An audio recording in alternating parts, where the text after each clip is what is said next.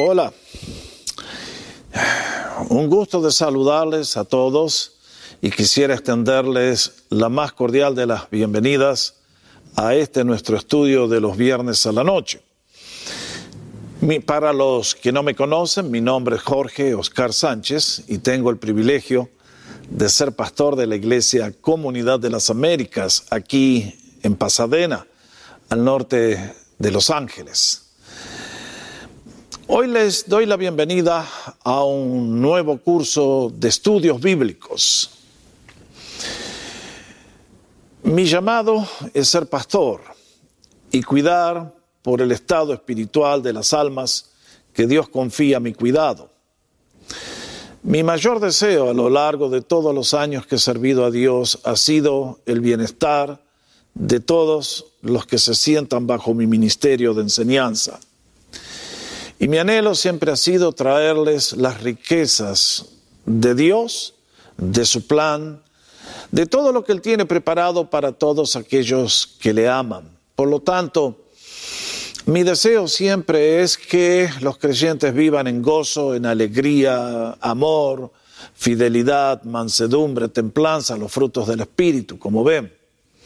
Sin embargo, a lo largo del camino hay muchas luchas y batallas que tenemos que enfrentar. Y una de las áreas que más causa conflictos en la vida de los humanos, sea afuera del reino e inclusive dentro del reino de Dios, es el tema de las emociones. Ustedes y yo estamos hechos de una manera muy equilibrada entre de tres componentes: mente, corazón, cuerpo. Y eh, son estas diferentes dimensiones las que tantas veces nos causan conflictos agudos. Al comenzar esta serie titulada Derrotando a los gigantes de nuestra vida, quisiera llevarlos a pensar en el tema de las emociones que viven dentro de nuestro ser interior y cómo ellas pueden ser una fuente de fortaleza y poder o pueden ser una red que nos atrapa y nos destruye. Años atrás, mientras estaba en mi pastorado en Vancouver, prediqué una serie de sermones sobre este tópico y tengo el gozo de reportar que casi 25 años más tarde, esas grabaciones siguen corriendo por toda Latinoamérica y muchas veces todavía recibo cartas de gente dando gracias porque fueron útiles para obtener la paz de Dios, para obtener su gozo, para avanzar y derrotar enemigos destructivos. Decidí llamarle los gigantes de nuestra vida porque tantas veces las emociones discolocadas fuera de lugar pueden ser como Goliat que amenazó a todo el pueblo y lo paralizó hasta que vino David y logró la victoria. Las emociones humanas tienen ese potencial. Por eso vamos a estar viendo cómo triunfar sobre mm, los temores, las preocupaciones, el enojo y varias más. Pero en este día quiero comenzar esta serie de estudios mirando a una de las emociones más prevalentes, más extendidas, más comunes y muy poco comprendida. Y que ha sido fuente de conflicto y de confusión para muchos cristianos y por lo tanto hoy vamos a hablar del tema de la depresión. Así que si usted está mirando este estudio, llame a todos los deprimidos que conoce porque le va a hacer bien, va a ser para su bienestar, para su restauración, para saber cómo enfrentar a este enemigo el día que aparezca en el horizonte de su vida y no tenga que sufrir los flechazos dolorosísimos que clava en sus víctimas. Por lo tanto, para tener una base bíblica, los invito a que si tienen sus Biblias, vamos al Salmo 42, 43. Diríjanse allí Y para tener una referencia, vamos a leer este salmo inspirado por Dios. Salmo 42. Presten atención a lo que el salmista dice. Vean el estado de ánimo que refleja al escribir esta canción para ser cantada en el templo. Evidentemente estaba pasando un periodo de intensa adversidad, de tormenta con nubes muy oscuras. Salmo 42. Dice, eh, para el director del coro, ese es el encabezamiento, masquil para los hijos de Coré. Versículo primero, como el siervo clama por las corrientes de las aguas, así suspira por ti, oh Dios, el alma mía. Mi alma tiene sed del Dios viviente, del Dios vivo. ¿Cuándo vendré y me presentaré delante de mi Dios? Mis lágrimas han sido mi pan de día y de noche. Mientras me dicen todo el día, ¿dónde está su Dios? Me acuerdo de estas cosas y derramo mi alma dentro de mí. Mirando hacia el pasado, dice de cómo iba yo con la multitud y las guiaba hasta la casa de Dios con voz de alegría y de acción de gracias, en la muchedumbre, en fiesta. ¿Por qué te desesperas, alma mía? ¿Y por qué te turbas dentro de mí? Espera en Dios, pues es de alabarlo otra vez por la salvación de su presencia. Dios mío, mi alma está en mí deprimida por eso me acuerdo de ti desde la tierra del Jordán y desde las cumbres del Hermón, desde el monte Misar. Un abismo llama a otro abismo a la voz de tus cascadas. Todas tus ondas y tus olas han pasado sobre mí.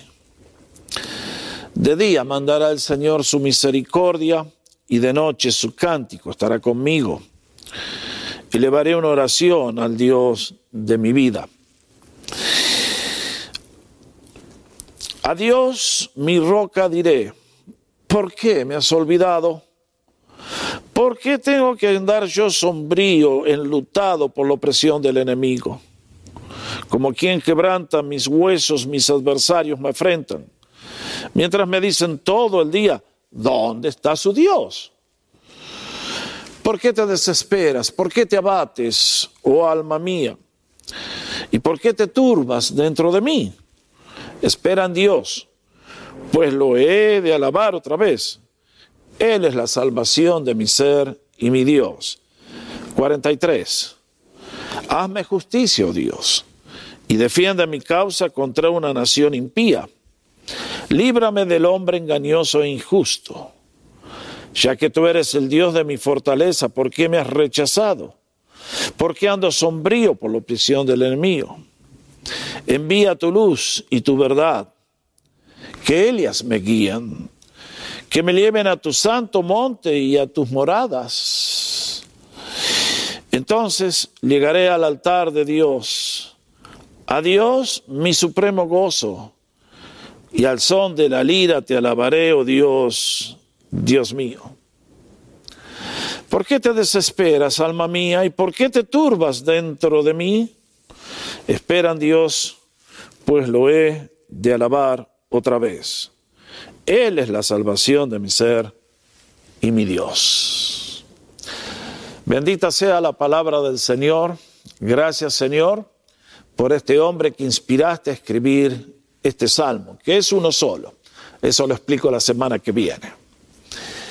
Mi tema para este día es cuándo nos envuelve la depresión. La depresión es semejante a una niebla que cuando nos envuelve nos paraliza y no podemos operar más. Años atrás regresaba a Argentina y el avión iba a llegar, estábamos a una hora de Buenos Aires de aterrizar, cuando de repente en la pantalla vimos que el avión giró a 90 grados hacia Chile. Me llamó la atención y pasaron dos o tres minutos cuando el comandante anunció el aeropuerto en Buenos Aires está cerrado por la niebla y tenemos que ir a aterrizar a Mendoza hasta que cambien las condiciones meteorológicas.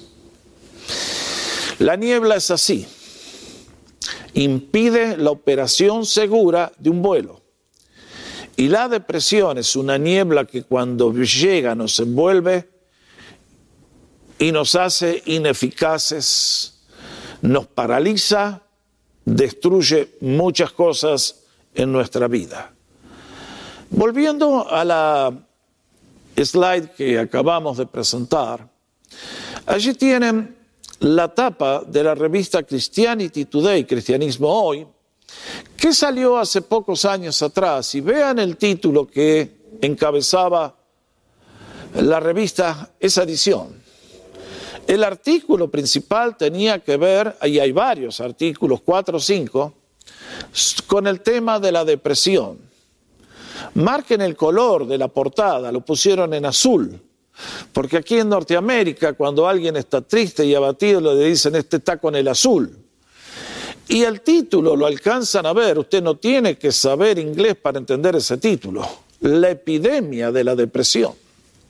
Y preguntan, ¿por qué estamos más hundidos que nunca?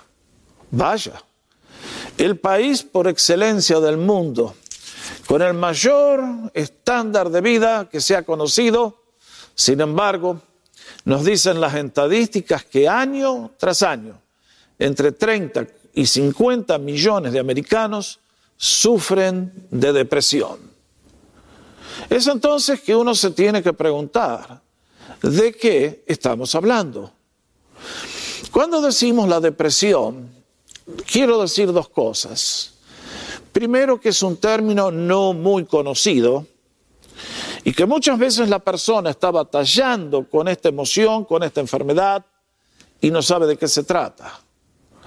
Ahora, yo no vengo como médico ni psiquiatra, vengo como pastor. Porque, como vamos a ver, lamentablemente, muchas veces lo que se dice la depresión es incompleto y por lo tanto confuso. Mi deseo al hacer este estudio es llevarlos a comprender no solamente que hay una dimensión médica, sino que también hay un componente espiritual, tal como acabamos de ver en el Salmo que leímos. Ahora, vamos a la próxima transparencia. Allí pongo para ustedes una definición de lo que es depresión de acuerdo a la Asociación Americana de Psiquiatras. Vean ustedes lo que dicen. La depresión es una enfermedad, dicen ellos, muy común y seria que afecta cómo nos sentimos, cómo pensamos y cómo actuamos. Ah, es una buena niebla, ¿eh? Afortunadamente puede ser tratada, bendito sea, hay solución, por eso estamos hoy aquí. La depresión causa sentimientos de tristeza y de pérdida de interés en las actividades que antes disfrutábamos. Yo veo esta definición y digo, gracias amigos de la Asociación de Psiquiatría, pero como vamos a ver, vuestra definición es incompleta. Porque es cierto que la depresión tiene una dimensión que puede ser tratada y debe ser tratada con medicamentos, pero no es una enfermedad únicamente. Es algo que tiene que ver con el estado de nuestra alma también. Por eso presento una segunda definición dada por un profesor mío cuando hacía el doctorado, que decía, es una emoción de abatimiento como resultado de una pérdida imaginaria o real. Aquí mi profesor, que era psiquiatra, psicólogo eh, y también un excelente consejero cristiano, apuntó a la dimensión que nos interesa.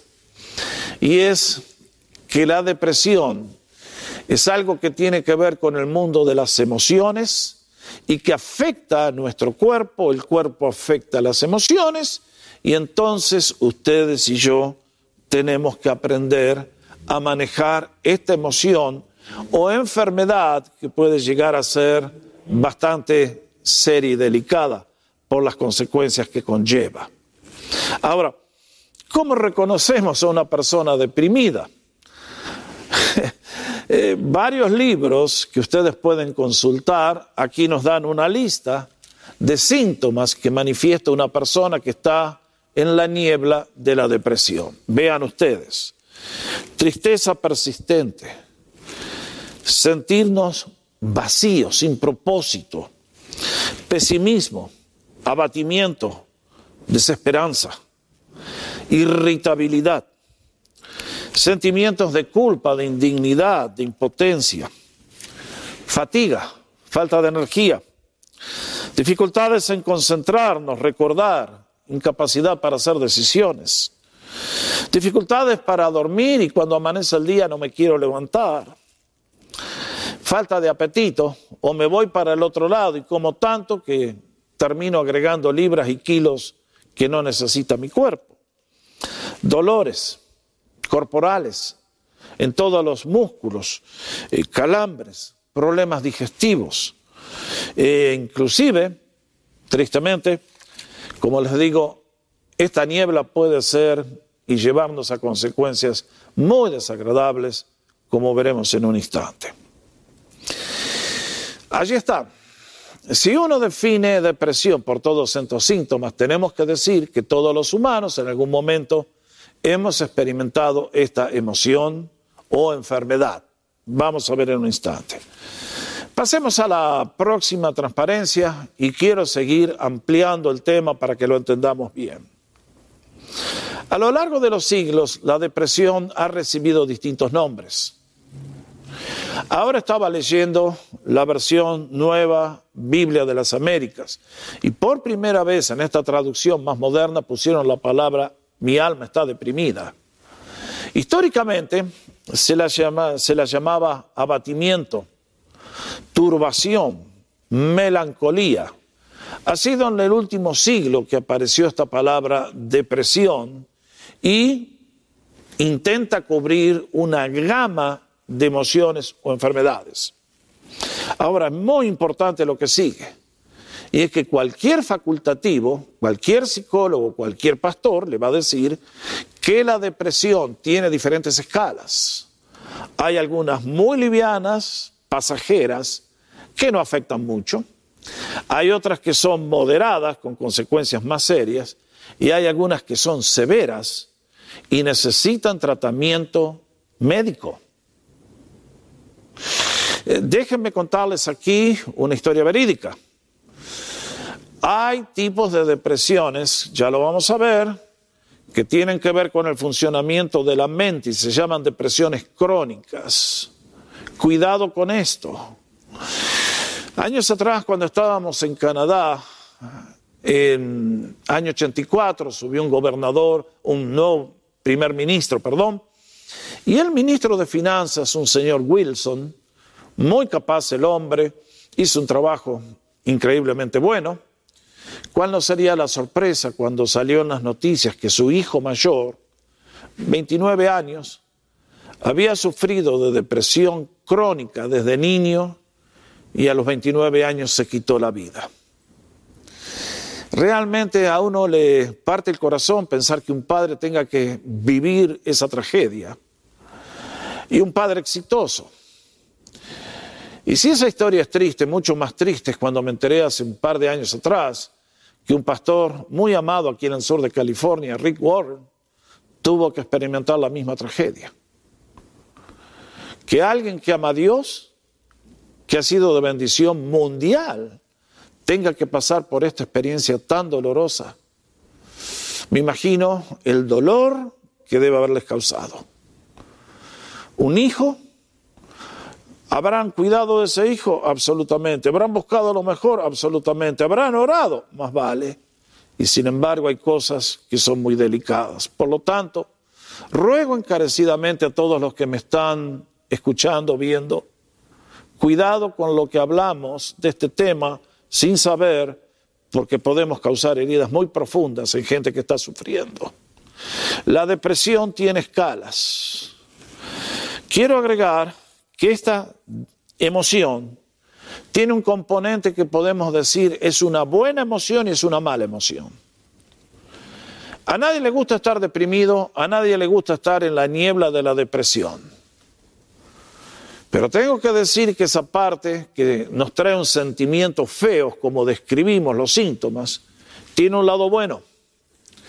Mi profesor que daba la definición que les presenté hace un instante decía, miren, la depresión es una buena emoción, porque es semejante a la luz roja que se prende en el tablero del automóvil para avisarnos que hay un problema más serio. Que detengamos el automóvil, veamos lo que está pasando para evitar un problema mayor. La depresión cumple esa función en nuestra vida. Nos obliga a pensar qué estoy haciendo mal, que tal vez tengo que cambiar para que no tenga que estar pasando por esto. Quiero agregar que afecta de manera muy distinta a los hombres y las mujeres. Este es un tema muy vasto que no puedo tratar, solamente lo señalo. Las mujeres tienen que batallar con cambios hormonales, es muy famosa la depresión después que dan a luz un bebé. Los hombres por lo general no tratan con la depresión, aunque están recontra deprimidos. Quiero asegurarles que, siguiendo con la lista que tenemos, golpea a todas las edades a lo largo de todo el viaje de la vida. Golpea a nuestros niños, jóvenes, adolescentes, eh, mayores, ancianos. Eh, a nuestros niños cuando están en la escuela y tienen compañeros que los burlan y que los amenazan y que les hacen sufrir. Eh, golpea a los adolescentes y vaya, las estadísticas nos dicen que el grupo que tiene mayor número de suicidios son los chicos entre 15 y 30 años en Norteamérica. ¿Cómo se explica? En la tierra de la abundancia del sueño americano. Ah, golpea en la Edad Media, golpea en la ancianidad, cuando perdemos a nuestro cónyuge, golpea de mil maneras diferentes. Y quiero agregar algo más, y es que afecta a todos los seres humanos sin excepción. Si, algo me, si alguien me dice, yo nunca estuve deprimido, eh, mándeme su nombre, así le hacemos una placa como el mentiroso más grande de la historia. No se olvide. La depresión ha golpeado a todos. Y quiero enfatizar esto porque cuando hablemos de las causas, lo voy a recalcar, afecta también a los cristianos. Voy a volver a, lo voy a decir más tarde, pero ya lo anticipo. Cristianismo no es budismo.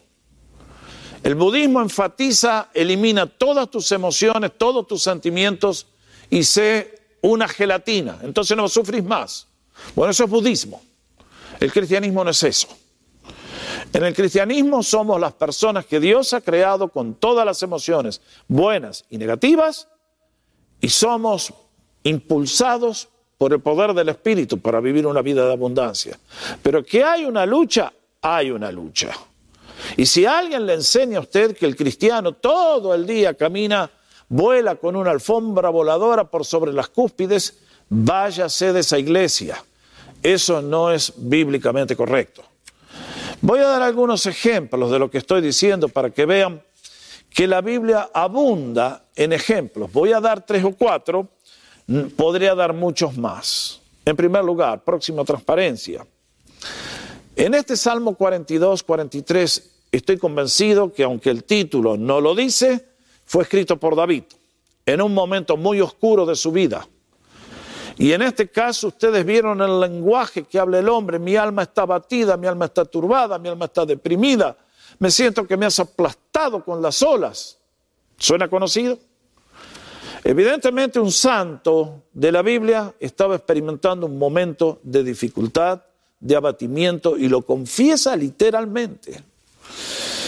Segundo lugar, si usted ha leído la vida de Elías, la vida del profeta, posiblemente uno de los más inspiradores del Antiguo Testamento, Oh, qué hombre valiente, cómo se levantó en medio de la apostasía de la nación y allí en el Monte Carmelo logró aquella victoria impresionante cuando Dios en respuesta a su súplica hizo que cayera fuego del cielo. La victoria fue gigantesca, aplastante y todos los profetas de Baal pasaron a la eternidad. Allá fueron a servir al diablo. Pero al día siguiente, Elías cae en un pozo depresivo. Tan depresivo que le pide a Dios que le quite la vida. ¿Cómo es posible que del miércoles, por dar un día, que estaba en la cúspide del Carmelo, ahora está en un abismo, donde le dice el Señor, no vale la pena, quítame la vida, no quiero seguir más. A un hombre grande en oración le tocó el día de los blues, como dicen acá. Yo leo el día de la resurrección del Señor y los dos de los discípulos van caminando a Maús. Y el Señor se une a ellos y ¿qué le dice a Cleofas y a su señora? ¿Qué conversaciones son estas que están teniendo y por qué están tristes vuestros rostros? Si aquella gente había tenido la muerte de un sueño, habían tenido una pérdida colosal y ahora estaban en el fondo de la depresión. Leo en 2 Timoteo que este joven que estaba al frente de la iglesia en Éfeso estaba pasando un momento de azules también. Su mentor Pablo había sido atrapado, estaba prisionero en Roma, lo iban a ejecutar. Y no me sorprende que Timoteo haya pensado, bueno, fueron por Pablo, ahora vienen por mí. Y Pablo para sacarlo del mal momento le dice, Timo, recuerda que Dios no nos ha dado espíritu de cobardía, sino de poder, de amor y dominio propio. Sí, Timoteo también tuvo que conocer los momentos oscuros y adversos. Y no quisiera meterme en este tema porque alguno va a decir, no, pero el Señor era impecable. Sí, él no tenía pecado, pero era también mil por cien humano. Y yo leo en Marcos capítulo 14, 34 y Juan 12, 27.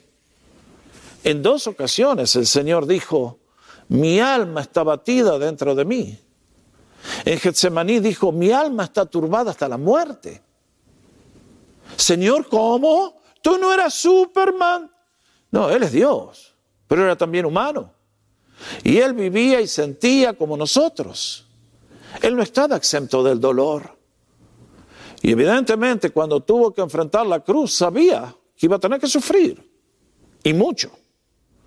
Y demos gracias por lo que Él sufrió. Ahora, al presentarles este estudio, quiero avisarles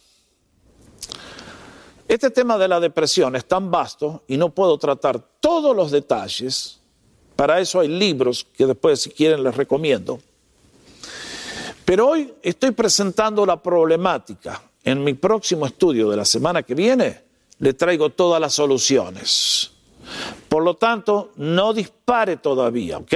Tranquilito, vamos por parte. El próximo estudio voy a exponer la solución que nos presenta el salmista aquí en el Salmo 42 que leímos. Pero hoy quiero que comprendamos cuáles son los factores que nos llevan a esta neblina que nos quita el gozo, la energía, el poder y nos lleva a síntomas destructivos. ¿Cómo se explica que en la vida de los cristianos, aquellos que dicen conocer a Dios, y ustedes saben que hay algunos que todo el día caminan allá por las nubes, todo el día están en la punta del Everest. Bueno, la única diferencia entre yo y el resto de los pastores es que yo siempre hablo la verdad. Ahí está la gran diferencia. En este día hay muchos que hablan cosas que no son la verdad. Y por lo tanto, ahora vamos a introducir el tema de las, de, las causas que trae la depresión, y ajustense los cinturones porque tenemos tormenta. Para muchos será una bendición lo que voy a decir porque les va a ayudar. Para otros los confrontará con formas erróneas de pensar y no me lo van a agradecer, pero confío, sin embargo, que el Espíritu Santo quiera tender su misericordia a usted y lo saque del error en que se encuentra. ¿Cuáles son las causas de la depresión? ¿Por qué estaba abatido el salmista? ¿Por qué cayó en un hoyo Elías? ¿Por qué el Señor estaba abatida su alma? Bueno, mis hermanos, déjenme ofrecerles varias causas que si no las entendemos vamos a estar muy complicados. Y esta emoción que puede llegar a paralizarnos, quiero reiterarles. Los de la Asociación Americana dijeron, puede ser tratada. Gloria a Dios que puede ser tratada. La Biblia nos enseña a los hijos de Dios a cómo tratar con este mal. Pero primero tenemos que entender las causas, si no, nos pegamos con el remedio. Primera causa,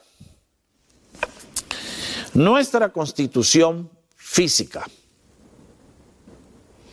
Acá voy a algo que otra vez, vean ustedes lo que dice la Asociación de Psiquiatras de Canadá. Muchas personas creen que la depresión es una debilidad del carácter que se la pueden sacar de encima con un poco de fuerza de voluntad. En realidad, la ciencia ha demostrado que la depre es una enfermedad ocasionada por un desequilibrio químico en la mente. Vaya, marque usted eso. Aquí la Asociación de Psiquiatras Canadienses ponen el dedo en la constitución física del ser humano. En particular, apuntan a nuestra mente, que allí si hay un desequilibrio químico, entonces va a haber manifestaciones en la conducta. El ejemplo que les di de estas personas jóvenes que se quitaron la vida porque tenían depresión crónica, apunta a ese aspecto. A que a veces en nuestro cuerpo hay cosas que no están funcionando bien. Hay gente que enseña que el cristiano todo el día está gozoso. Mentira, no puede ser así. Hay días que nuestro cuerpo no está bien. Si usted, por ejemplo, está anémico, va a estar deprimido, no tiene energía para vivir. Ustedes y yo cuando agarramos el resfrío, ¿Qué nos pasa? Bueno, hay tres, cuatro, cinco días, una semana que no tenemos energía para correr una maratón de 40 kilómetros. Estamos abatidos, estamos, la tenemos que tomar tranquilo. Menos mal que el virus del resfrío es un virus buenito, digamos, dura tres, cuatro días, se va y volvemos a la normalidad. Ahora, la lección que yo les quiero dejar a todos es que si alguien me viene a decir a mí como pastor, estoy deprimido, pastor, lo primero que le voy a decir es, ha ido a ver a su médico, está bien usted de salud, o está combatiendo contra una enfermedad que usted no sabe y eso es lo que le está chupando toda la energía. Por lo tanto, ustedes y yo somos unión de cuerpo, alma y espíritu, y el cuerpo afecta al espíritu y el espíritu afecta al cuerpo. La mente es todo un paquete, no lo podemos disociar. Como vamos a ver, el caso de Elías es un ejemplo de lo que estoy diciendo. El día del milagro, al finalizar, dice que corrió delante del carro de acá por 40 millas. Yo no entiendo ese relato. ¿Qué quiso hacer Elías con esa corrida? No lo entiendo. Pero al día siguiente no le quedó ni un gramo de energía en el cuerpo y el hombre entró en un pozo depresivo, porque su cuerpo estaba mal. Y si usted no me lo cree, le pido, observe cómo Dios lo restauró al profeta. Lo primero que hizo es no corregirlo, ni reprenderle, ni decirle, estás en pecado. Elías no estaba en pecado. Muchos escritores hablan de Elías en este episodio y le se ensañan con el pobre muchacho. Le dicen que era desde un cobarde hasta... No, Elías estaba agotado. Y como la dimensión física tiene tanta importancia, Dios qué hizo? Le mandó un ángel que le prepare la cena. Quedó dormido toda la noche. A la mañana el ángel le prepara el desayuno y fortalecido con esa comida caminó hasta el monte Oreb.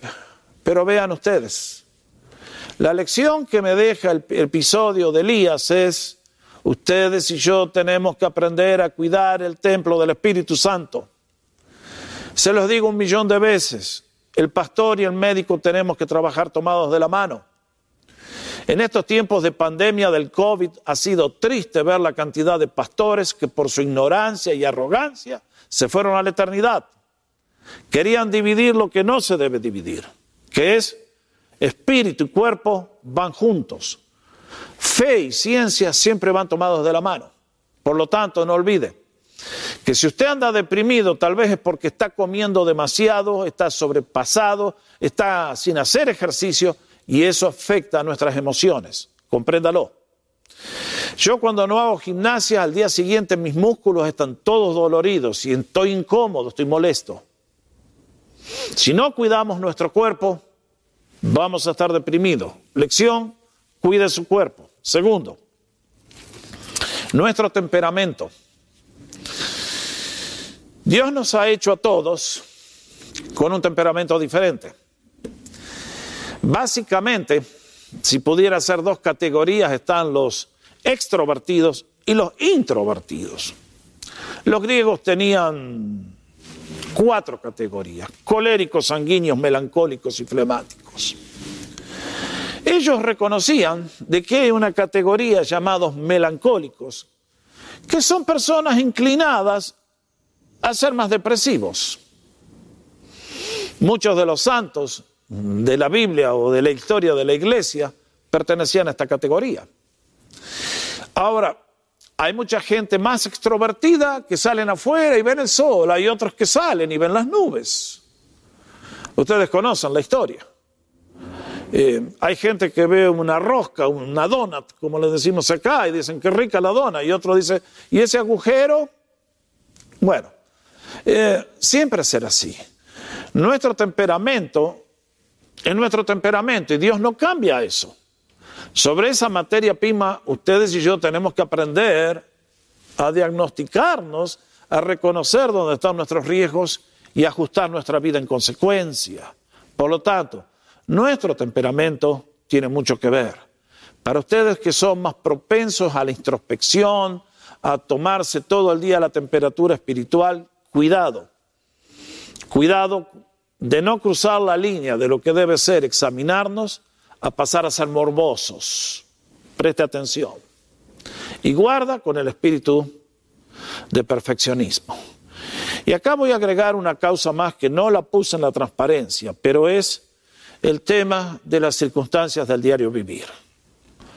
Dije anteriormente que la depresión es una emoción de turbación como resultado de pérdidas reales o imaginarias.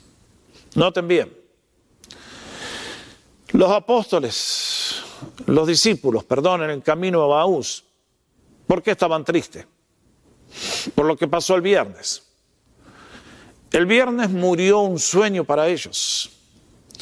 Murió cuando vieron colgado en la cruz al Señor.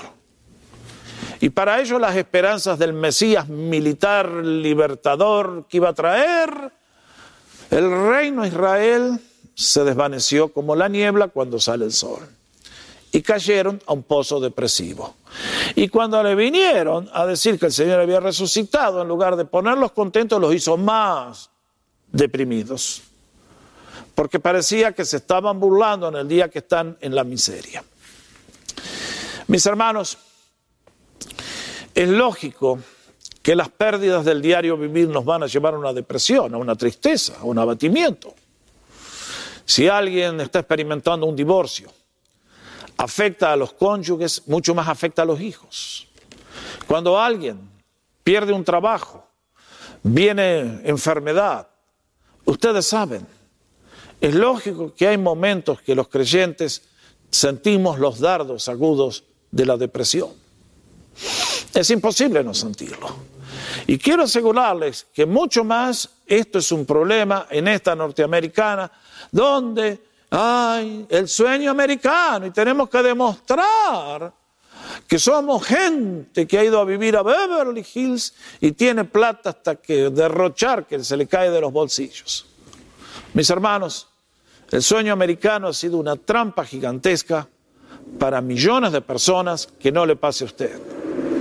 Hablando de los problemas físicos y de las pérdidas, conocí a una persona, a varias tendría que decir, porque son varios los que conozco en la actualidad, que aquí trabajan un trabajo, se van de él a otro trabajo de lunes a viernes y después, sábado y domingo, tienen un tercer trabajo para poder comprarse la casita y el, auto, el automóvil último modelo. Después se desmorona todo y vaya al pozo depresivo y de dónde hay que sacarlos. Cuidado. Cuarta característica, cuarta causa de depresión, el pecado humano. No se olvide. Ahora, quiero enfatizar esa frase que está allí en la pantalla. Por favor, si se la pudiera grabar en la mente. Porque mucha gente, al igual que los amigos que fueron a consolar a Job, pensaron, a este le vino lo que le vino porque había pecado en su vida, lo cual no era cierto. ¿Qué decimos? Que el pecado siempre conduce a la depresión, pero por favor no se olvide que no toda depresión es consecuencia del pecado. Se va a acordar. Si usted lleva eso a la mente y al corazón, va a ser un agente de sanidad para todas las personas con cuales tenga que tratar. Es injusto e ignorancia decirle a una persona, usted está deprimido porque hay pecado en su vida. Puede no ser. Elías no estaba en pecado cuando pidió que Dios le quite la vida. Moisés le pidió a Dios que le quite la vida porque estaba en pecado Moisés. No, señores, por favor. Ahora, habiendo dicho que no toda depresión es consecuencia del pecado, sí tenemos que reconocer que el pecado siempre conduce a la depresión. Vamos a la próxima transparencia. Para fundamentarlo, quiero que recuerden lo que David nos dice en el Salmo 32. Ustedes conocen la historia. David había pecado gravemente y ahora tenía que pagar las consecuencias emocionales de su pecado. ¿Y qué nos dice en el Salmo 32? Mientras callé mi pecado, mi cuerpo se consumió con mi gemir durante todo el día, porque de día y noche tu mano pesaba sobre mí. Mi vitalidad se desvanecía con el calor del verano. Ah, qué descripción. Mis hermanos, el pecado es echarle arena al motor del automóvil, es ponerle agua a la gasolina. El pecado nos destruye mentalmente, emocionalmente, la salud. Por lo tanto, la vida de abundancia a la cual Cristo nos llama es una vida dejando atrás el pecado y darnos el poder del Espíritu Santo para poder vencer sobre el dragón. Pero una persona que vive pecando, sea de lengua, sea de acción, sea lo que sea, va a vivir deprimido, no lo puede evitar. Y justamente vuelvo a la ilustración de que la depresión es como una luz en el tablero del automóvil que nos dice, cuidado, examina tu vida a ver qué estás haciendo mal. ¿Está viviendo usted libremente? ¿Está obedeciendo al Señor? ¿Cómo está cumpliendo los diez mandamientos? Pregúntese. Si estamos violándolos, no me sorprende que usted tenga que vivir deprimido. Lo cual me lleva a una causa más, por la cual la depresión llega al corazón de las personas. Y es involucramiento en el ocultismo. Marque esa frase. Acá entramos a un tema de tormenta. Ajústese el cinturón. Porque en este punto no hay nada escrito o muy poco escrito, solamente muy pocos autores evangélicos cristianos saben de este tema. Y es el tema de la invasión demoníaca de los individuos. Este es un tema que muchos no tienen ni idea, lo ignoran y lo que yo les voy a decir no les va a gustar. Pero de la misma manera que encuentro que dentro del Gadareno había una legión de demonios, en el día de hoy hay personas exactamente igual. Y tratando con esos seres, encontré en mi práctica pastoral que muchas veces cuando uno pide el nombre del demonio, el tipo contesta hmm, temor, ansiedad, depresión. Y alguien va a decir, pero usted está loco, pastor. ¿Usted quiere decir que yo estoy abatido porque tengo un demonio? Mis hermanos, mis hermanos, no seamos tan niños. Hay diversos tipos de depresiones, por eso usted tiene que trabajar con el médico y con el pastor. Pero lo que aprendí es que evidentemente cuando una persona le abre la puerta al enemigo y hace su voluntad y lo obedece pecando, Evidentemente después hay un poder satánico, un demonio, que viene a convertir ese pecado en hábito, de modo que la persona queda esclavizada. Años atrás estábamos de vacaciones en Argentina y llevamos nuestra ropa a un lavadero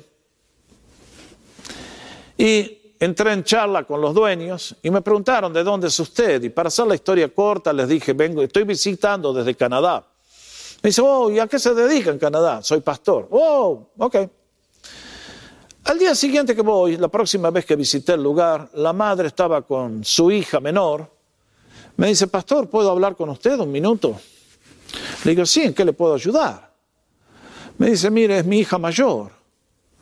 Em, está en un cuadro depresivo que no quiere vivir más. Está encerrada en su cuarto, tiene todas las ventanas cubiertas, no quiere ver la luz. Le llevamos la comida y la tira abajo de la cama. No quiere vivir más. No se puede dormir, no quiere levantarse. Pastor, hay algo que se puede hacer. Y entonces yo le lancé la pregunta, por muchos años que tengo de experiencia, dígame señora, ¿su hija está involucrada en el ocultismo? Lo que no esperaba era la reacción de la hermana saltó diciendo, ¿cómo lo supo? Le digo, ¿hasta dónde se metieron? Me dice, ¿usted cree en esas cosas? Claro que creo en esas cosas. ¿Usted cree en los viajes astrales? Claro que creo en los viajes astrales. Y ahí tuve que hablarle a esta chica, que todas esas cosas son reales, pero ¿con qué poder se hacen? Lamentablemente, no me quedaron días para tratar con esta víctima. Pero siempre me quedó en el corazón si Dios les pudo haber extendido su misericordia. Quiero decirles, cuidado con la ouija, cuidado con ir a la lectura de las manos, cuidado con el ocultismo, porque si te metes en la boca del león los demonios no te van a respetar, se van a meter adentro tuyo y entonces lindo baile el que vas a tener. Y te van a llevar a un psiquiátrico a ver a los médicos y no va a haber solución para tu causa. Porque si es problema de orden espiritual, solamente Jesucristo puede tratar con ese problema. Por lo tanto, si me estás escuchando, ponte a orar, a suplicarle a Dios que te extienda su misericordia y busca un hombre o una mujer que te puedan ayudar. Cuidado con el ocultismo, cuidado. Voy a la última causa de depresión entre los cristianos. Y son las falsas enseñanzas. Ah. Bueno, acá sí que venimos a otro terreno de tormentas. Mis hermanos, yo bendigo a todas las iglesias y a todos los pastores. Pero el cristianismo tiene una debilidad y es que en muchas denominaciones no exigen que sus predicadores y ministros se preparen, que estudien. Si un joven quiere llegar a ser médico y tener la licencia, tiene que pasar años estudiando. Si quiere llegar a ser abogado y ejercitar, años. Si quiere construir edificio, años. Los cristianos, venga hermano, enseñe nomás. Y el burro sale a decir la barrabasada más grande que se le cruza por la mente. Y las ovejas pagan el precio. Estoy convencido que si yo pudiera tener el control, les digo, a nadie le doy licencia hasta que no vayan al seminario y completen por lo menos una maestría en teología para tratar con todos estos problemas, porque los que pagan las consecuencias del pastor erróneo son los miembros de la iglesia. La pobre gente que se sienta en los bancos dándole un cheque de fe al ministro cuando el ministro está más perdido que ellos. Mis hermanos, las iglesias están llenas de falsa enseñanza en el día de hoy por hombres sinceros. No digo que son hipócritas o malos, pero no se educaron. Llegaron y saltaron y hablaron lo que se les vino en gana. Peligrosísimo. Es por eso que quiero mencionar tres cosas que si eso está pasando en su iglesia, váyase de esa iglesia inmediatamente. Está en lugar malo. Busque una iglesia donde se enseñe verdaderamente la Biblia. Primer ejemplo de falsa enseñanza el cristiano nunca puede estar triste. ¿De dónde salió esa barbaridad? Les dije hace un rato, cristianismo no es budismo. Los cristianos todavía experimentamos tristeza. Vean allí la frase tan conocida del apóstol Pablo. Le va a hablar a los creyentes de Tesalónica de la venida del Señor, el arrebatamiento de la iglesia. Pero ¿por qué va a explicar ese tema? Bueno, lean ustedes conmigo. Porque no queremos, hermanos, que ignoren, ese es el problema, acerca de los que murieron, acerca de los que duermen, para que no se entristezcan como lo hacen los demás que no tienen esperanza. Esa parte subrayada se quiere recordar. Los de afuera se entristecen porque no tienen esperanza. La persona muere y se va al infierno. Chao, se acabó. Desesperación total. Pero los cristianos también se entristecen. Porque somos humanos. Porque tenemos sentimientos. Por lo tanto, si alguien dice, el cristiano nunca puede estar triste, está diciendo algo que es bíblicamente erróneo. Pablo dice aquí, sepan, para que cuando llegue la tristeza no sea algo que les aplaste. Siempre recuerdo años atrás, una señora mayor perdió a su único hijo, 50 años, y vino a verme. Ella venía de unas iglesias donde es todo, ja, ja, ja, ja, ja, ja, ja, puro emocionalismo, pura espuma. Y claro, ahora llegó la tristeza, su único hijo muerto. Y los hermanitos vinieron a decirle, ay, usted no se puede poner triste, mi hermana, porque el cristiano está siempre gozoso. Ay, si usted está triste, está en pecado, le falta fe. Crueldad de la peor calaña. Mi hermano, si usted está, usted está en una de esas iglesias, váyase cuanto antes y busque una iglesia donde le hablen la palabra verdadera de Dios que sana el alma es imposible evitar la tristeza, es imposible que la depresión llegue, pero podemos vivir en victoria sobre ella. Eso es muy distinto. Segundo, dentro de la ignorancia que ocurre, tristemente tengo que usar este lenguaje, es la gente que dice, a la depresión la corro con la alabanza. qué lindo, qué lindo. Como le señalaba hace un instante, hay depresiones que son mild, suaves, chiquitas, pero hay otras que son severas. La depresión severa no se sana con alabanza. ¿Por qué se suicidaron esos jóvenes que le di los ejemplos? Mis hermanos, hay dimensiones, ya las vamos a ver en mi próximo estudio, donde la alabanza juega un factor. Pero damas y caballeros, si esa es nuestra única arma, y vamos a una mujer que tuvo un bebé y le decimos, póngase a lavar, que se le pasa. Ay, hermanos, ay, hermanos. Tercero, ataques a la seguridad de la salvación. Ah, mis hermanos. Em, ¿Qué quiero decir? Miren, El diablo pervirtió, infiltró a la iglesia eh, cristiana. Le metió la levadura, la cizaña de la religión babilónica. Cuando ustedes miran a la religión que predomina en nuestro continente, no hablemos de catolicismo romano, hablemos de religión babilónica.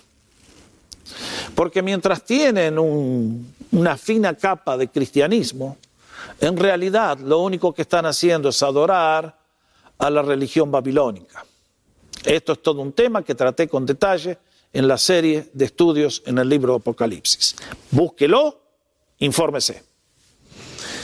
Pero justamente la gran deformación de esa religión es que la salvación es por obras.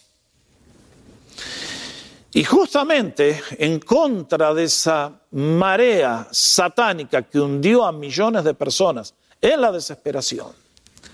Se levantó la reforma protestante para proclamar la doctrina de la justificación únicamente por la fe. De que los seres humanos no somos reconciliados con Dios por nuestras acciones o nuestro mérito, nuestra plata o las indulgencias o los ritos que cumplimos, sino puramente por un acto de la gracia de Dios en respuesta a nuestra fe en la persona y en la obra del Señor Jesucristo en la cruz del Calvario. No se olvide nunca.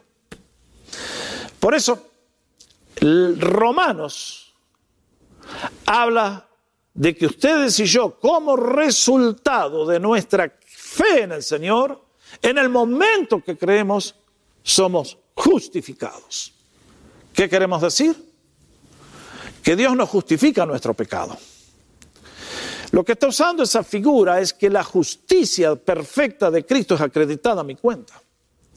Es como si se me hubiera puesto un vestido perfecto para cubrir todos mis pecados e imperfecciones.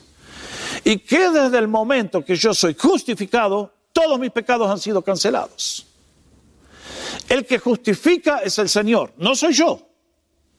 Si yo tengo algo que ver con mi salvación, eso es catolicismo romano.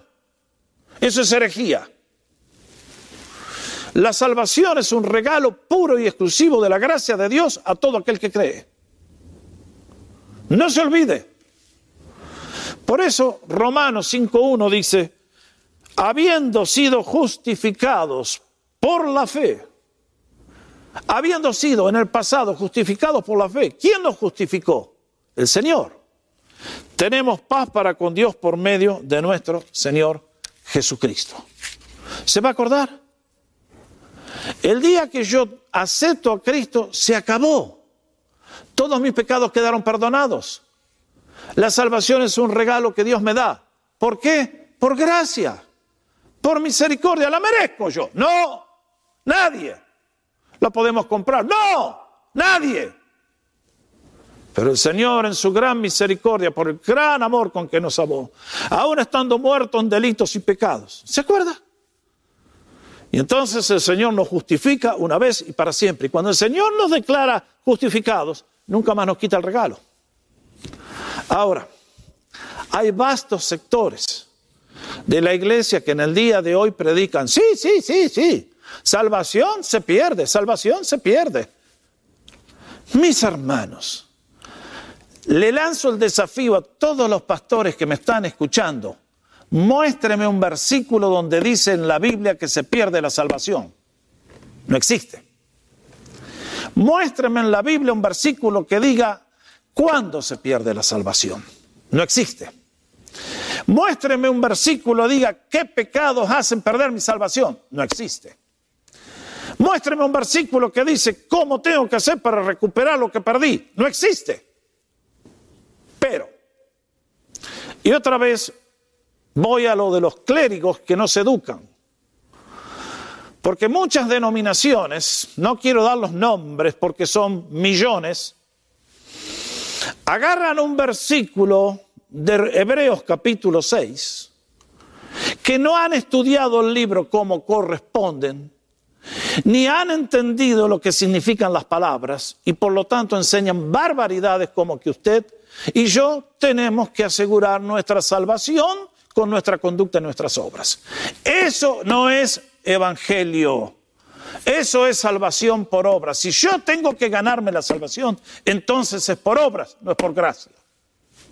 Y estos arrogantes ignorantes se jactan de decir, ay, miren aquellos que predican que la salvación es un regalo. Un día tuve que tratar con uno de estos caballeritos y le dije, ah, hermano, ¿usted cree que la salvación se pierde? Sí, hermano. Le digo, ¿y usted es salvo? Ah, yo sí. Ah, ¿por qué? Porque usted es pastor. Y yo porque soy miembro de la iglesia y soy burro, tengo que... ¿Se da cuenta? Mis hermanos, hay gente que usa cualquier excusa para sacar cualquier barbaridad. Un día uno de estos burros, perdonen la palabra, soy franco, me viene a decir, sí, pero Mateo 24 dice que el que persevera hasta el fin será salvo. Señor, le ruego, vaya al seminario a estudiar un curso de interpretación bíblica. Mateo 24 está hablando de la gran tribulación, de ese periodo terrible cuando la raza humana tendrá que pasar un tiempo de espanto. Y la palabra salvación en ese caso no está hablando del perdón de los pecados, está hablando que el que persevere hasta el fin salvará la vida y entrará al reino del milenio. Es tremendo. vuelvo a reiterar, al presentarle este tema, confío traer alivio. Años atrás apareció una pareja muy linda aquí en nuestra iglesia. Ella estaba en un pozo depresivo, pero tremendo. Había tenido un bebé, lo cual ya complica las cosas en el sentido de la emoción de la depresión. Y estaba, pero realmente bajo una carga al borde del suicidio. Le digo, pero ¿por qué? ¿Cuál es la raíz de tu depresión? Y me dice, pastor, voy a la iglesia y todos los domingos el pastor me dice que perdí la salvación. Pastor, no sé qué más hacer. He llorado, he ayunado, he orado y no tengo la salvación. ¿Qué tengo que hacer para ser salva? ¿Se da cuenta? Aquellos falsos profetas que predican que la salvación se pierde son la boca de Satanás para el pueblo de Dios. Pablo dice, hemos recibido el espíritu de adopción por el cual decimos, Abba Padre. Pero estos perversos, para mantener un rebaño que les siga, movidos por esto, dicen, vas a perder la salvación, tienes que estar todos los domingos. Eso es asistir a la misa, hermano. Dese cuenta, le ruego, por su propia felicidad y la de todos los que le rodean. No se deje engañar. El Evangelio es el Evangelio de la gracia, el Evangelio del perdón, el Evangelio del Cristo que bajó del cielo para buscarte a ti y a mí que nos habíamos perdido. Ah, sí, hay mucha gente deprimida hoy, culpa de la mala enseñanza. ¿Dónde está la solución? Bueno, se las voy a presentar en el próximo estudio. Hoy el tiempo se ha agotado. Les dije, hoy presento la problemática. En el próximo estudio voy a tener el gozo de llevarlos por el Salmo 42, 43 para ver todo lo que el salmista nos enseña para poder triunfar sobre esta niebla muy oscura, muy intensa. Por lo tanto, mis amados, quien quiera que sea usted, cualquiera que sea usted, quiero decirle que si está deprimido, está bien. Ahora, mi deseo es que no quede eternamente allí. Hay solución, tenemos que buscarla. Puede tener origen en lo físico, puede tener origen en lo espiritual. Y desde ya les digo, examinen su vida para ver que ninguna de las causas que hemos citado es el que trae el problema a su actual experiencia. Pídale al Señor que se apiade de usted, pídale su ayuda y su renovación. Y por la misericordia de Dios los invito a ver nuestro próximo estudio, donde presentaremos la solución para vencer este gigante inmenso que es la depresión. Que el Señor le bendiga en este día y que sea con usted. Gracias por asistir, gracias por escuchar. Confío que lo que hayamos enseñado sea para su bien y si ha sido para su bien, invite a otros a ver este estudio. Ayude a otros que están batallando bajo esta sombra espantosa y horrible. Que el Señor le bendiga y vivamos la vida de abundancia en gozo a la cual Jesucristo nos ha invitado. Por lo tanto, paz a Jerusalén, paz a todos los santos, que el gozo del Señor sea verdaderamente vuestra fortaleza. Que el Señor les bendiga a todos en este día. Para despedirme, quiero recordarles que hay recursos en nuestro sitio, hay recursos, libros. Si alguien me quiere escribir, vaya a realidadonline.com. Allí puede mandar un email y con gusto nos ocupamos de usted. Entre tanto, nos vemos en el próximo estudio y que Dios les bendiga a todos. Chao. Gracias por la atención. Hasta la próxima y la paz del Señor que sobrepasa todo entendimiento, esté con usted y con toda su familia. Que el Señor les bendiga. Chao.